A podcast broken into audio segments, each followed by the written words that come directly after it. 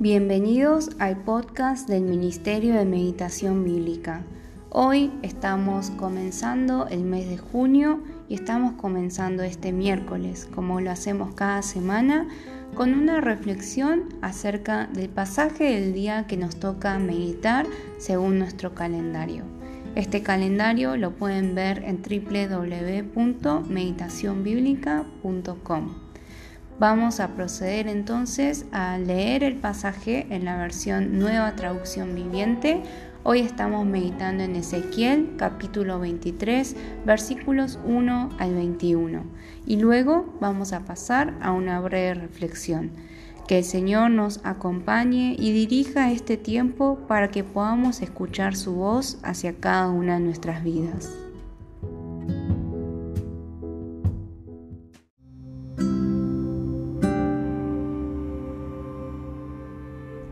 Recibí este mensaje de parte del Señor. Hijo de hombre, había una vez dos hermanas que eran hijas de la misma madre. Ambas se hicieron prostitutas en Egipto.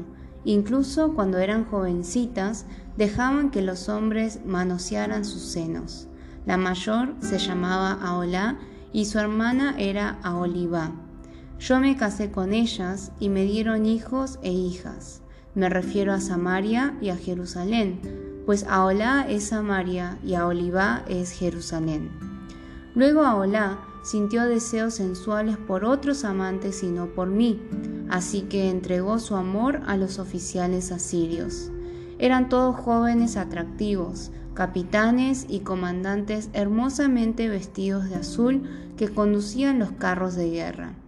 Así que se prostituyó con los hombres más deseables de Asiria, rindiendo culto a sus ídolos y contaminándose. Cuando salió de Egipto, no abandonó la prostitución, sino que continuó tan depravada como en su juventud. Cuando los egipcios se acostaban con ella, le manoseaban los senos y la tenían como prostituta. Entonces la entregué a sus amantes asirios, a quienes ella tanto deseaba. Ellos la desnudaron, se llevaron a sus hijos como esclavos y luego la mataron. Después de recibir su castigo, su mala fama llegó a oídos de todas las mujeres de la tierra. Sin embargo, Aolibá siguió los mismos pasos, a pesar de que vio todo lo que le había ocurrido a su hermana Aolá.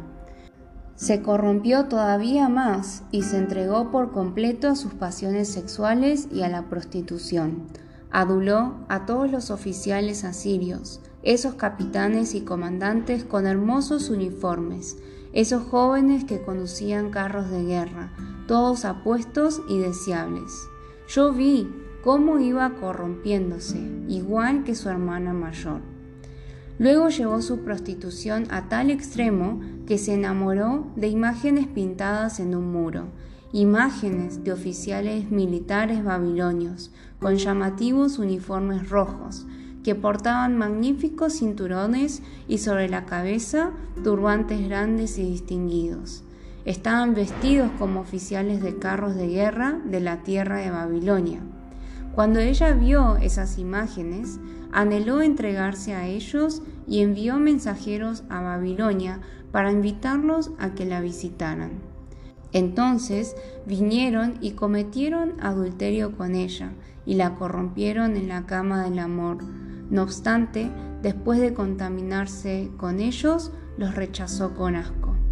Asimismo, yo sentí asco por Aolibá y la rechacé tal como había rechazado a su hermana porque se exhibió delante de ellos y se les entregó para satisfacerles sus pasiones sexuales. Sin embargo, ella se prostituyó mucho más, recordando su juventud cuando se había prostituido en Egipto. Sintió deseos sensuales por sus amantes con órganos sexuales tan grandes como los del burro que eyaculan como un caballo. Y así, a Olivá Reviviste el pasado, esos días de jovencita en Egipto, cuando dejaste que te manosearan los senos por primera vez.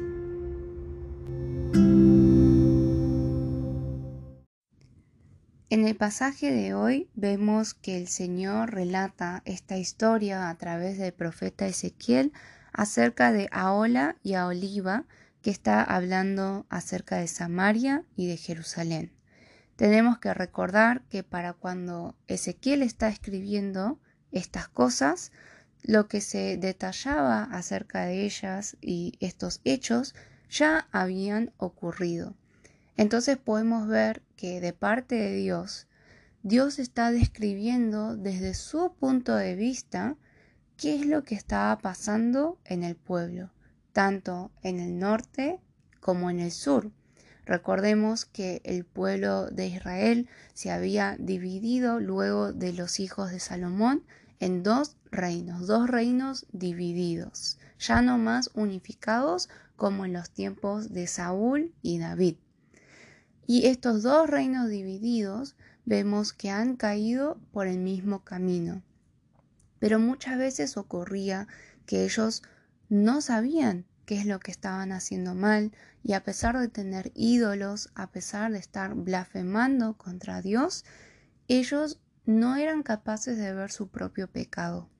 En el pasaje de hoy, ¿cómo vemos que Dios? Dios está describiendo desde su punto de vista qué fue lo que tanto el norte como el sur de Israel habían hecho. Y realmente vemos que fue detestable y abominable. ¿Cómo podríamos aplicar este primer punto en nuestras vidas? Bueno, podríamos orar al Señor y preguntarle al Señor, Dios, desde tu punto de vista, ¿cómo fue mi vida hasta ahora? ¿Cómo está siendo mi vida en el día de hoy? ¿Será que quizás estoy bastante alejada, alejado de ti? ¿Será que tengo muchos ídolos en mi vida y no me estoy dando cuenta? ¿Será que en realidad mi estado delante de ti es así de detestable?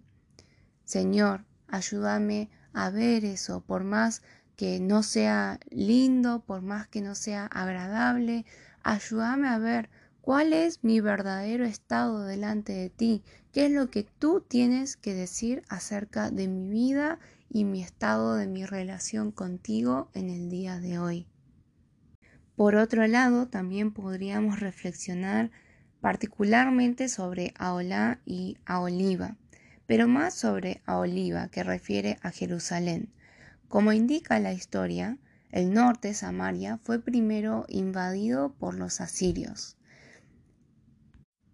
Y a pesar de eso, el sur, Jerusalén, no aprendió la lección de su hermana mayor, por así decirlo, y cometió el mismo error, así como las dos en realidad ya habían puesto su corazón en Egipto en el pasado.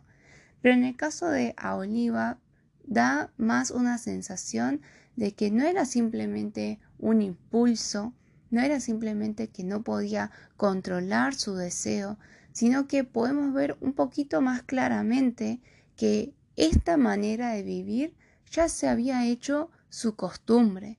Entonces no era que tenía algo enfrente suyo y desesperadamente, impulsivamente en ese momento lo quería, sino que ya había llegado a tal punto en, en la cual su vida era gobernada no por Dios, sino por estos otros deseos, que ya no era una cuestión impulsiva, sino que era su manera de vivir. Ya no se trataba de caprichos momentáneos, inmediatos, sino que toda su vida revolvía en este sentido. Todas las decisiones a corto, mediano, largo plazo, todas sus estrategias, todo estaba dirigido con este fin, con el fin de, de hacer satisfacer sus deseos. Pero no era solo algo impulsivo, sino que ya se había hecho toda su manera de vivir. ¿Cómo podríamos aplicar esto como una enseñanza para nuestras vidas? Quizás como una advertencia para nuestras vidas. Una vez más podríamos reflexionar y preguntarnos acerca de cuáles son nuestros pecados y preguntarnos si esos pecados son eh, momentáneos, son inmediatos, son quizás instantes de de ira o furia, son momentos de envidia o celos, o son estrategias y maquinaciones por buscar mi ego y mi ambición, o aún peor, si esa clase de vida ya no se trata de momentos, instantes, hechos, sino que quizás se ha convertido en toda nuestra manera de vivir, así como ocurría con Jerusalén. Y así vemos también que, como indica el pasaje, multiplicó con los caldeos sus fornicaciones de Egipto. También podríamos ver este, con este criterio nuestra vida. ¿Están mis pecados siendo cada vez más graves? ¿Se están multiplicando? ¿Se están dando con más frecuencia? ¿O están disminuyendo mientras vivo una vida gobernada por Dios? Por último, pero en esta misma línea, vemos en el pasaje de hoy que habla mucho acerca de las emociones, del enamoramiento, de ese deseo. El pasaje hoy también nos puede estar enseñando que debemos tener cuidado de las emociones y examinar cómo esas emociones están queriendo enaltecer mi yo, mi ego o no. Cualquier clase de emoción que esté tratando de enaltecerme a mí mismo, de solo protegerme a mí mismo y no tener cuidado de los demás hermanos en la fe o de Dios mismo, probablemente es un deseo y una emoción que me lleva a la idolatría, que me lleva lejos de Dios, que me lleva a vivir una vida en pecado.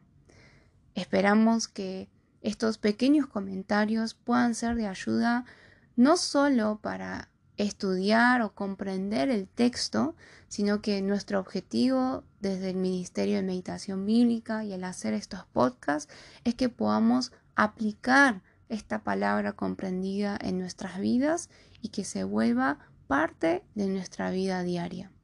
Los esperamos el próximo miércoles para otro episodio del podcast del Ministerio de Meditación Bíblica.